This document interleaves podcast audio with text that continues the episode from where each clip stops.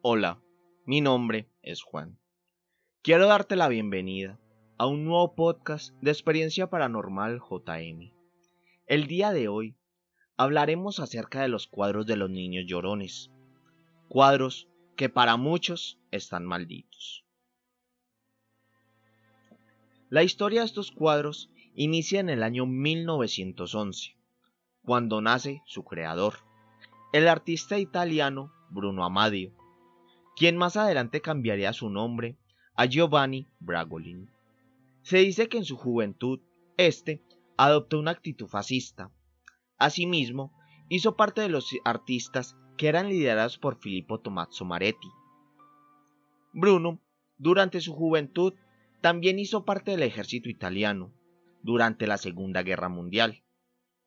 Durante esta temporada, tuvo la desgarradora experiencia de ver el sufrimiento de personas, más especialmente de niños. Esto a causa de los conflictos y estragos que la guerra representaban. Todas estas memorias fueron las que sirvieron de inspiración para que Bruno creara los 27 cuadros que fueron bautizados como los niños llorones.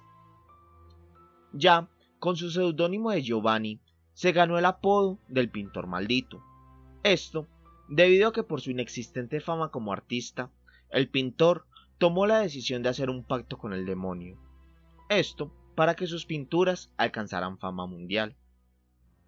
Lo que Bragolin no esperaba era que las pinturas no se iban a ser famosas por el talento de éste, sino por los desastres que su obra traería.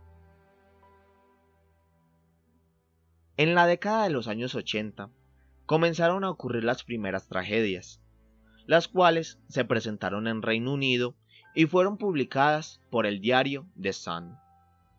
El 4 de septiembre de 1985 se publicó que un bombero había reportado un hecho bastante extraño, en donde varias casas se habían incendiado de manera inexplicable.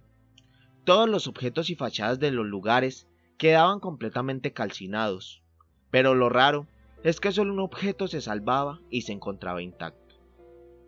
Algunos de los 27 cuadros que conformaba la colección de los niños llorones.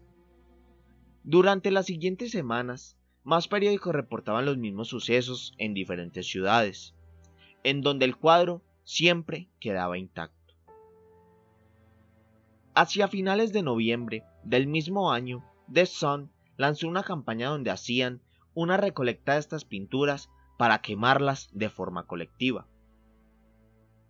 Se dice que uno de los cuadros más famosos de esta colección es inspirado en un niño perteneciente a un orfanato, al cual Bragolin mismo regaló la pintura. Se dice que tiempo después de esto, el orfanato se incendió vorazmente. Fue un incendio del cual no hubo ningún sobreviviente.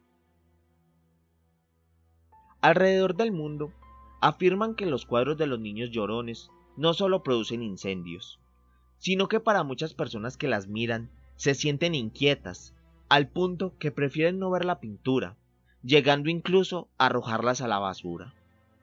También se dice que en las casas que poseen algunos de estos cuadros se escuchan ruidos o llantos que parecen ser producidos por algún infante. En mi experiencia personal, puedo decir que cuando era niño, en la casa de mi abuelo había una de estas pinturas. Era la de un bebé que se encontraba de pie llorando. Esta se encontraba ubicada en el baño. Recuerdo que la pintura me inquietaba de una manera inexplicable. No podía darle la espalda, ya que sentía que el bebé iba a salir de la pintura, y tampoco podía hacerme frente a él, ya que temía cruzar miradas con ese niño. Hasta aquí llega el podcast del día de hoy. Recuerda que puedes seguirme en Twitter e Instagram. Me encuentras como Experiencia Paranormal JM. Te invito a que me envíes un mensaje si quieres compartir con nosotros alguna de tus historias. También, si te gusta este contenido y quieres seguir apoyándome, puedes hacerlo convirtiéndote en seguidor destacado. Esto desde la página oficial de Anchor, en donde puedes hacerlo donando la cantidad de dinero que más te favorezca. Muchas gracias por escucharme, espero te encuentres muy bien y te deseo lindas pesadillas.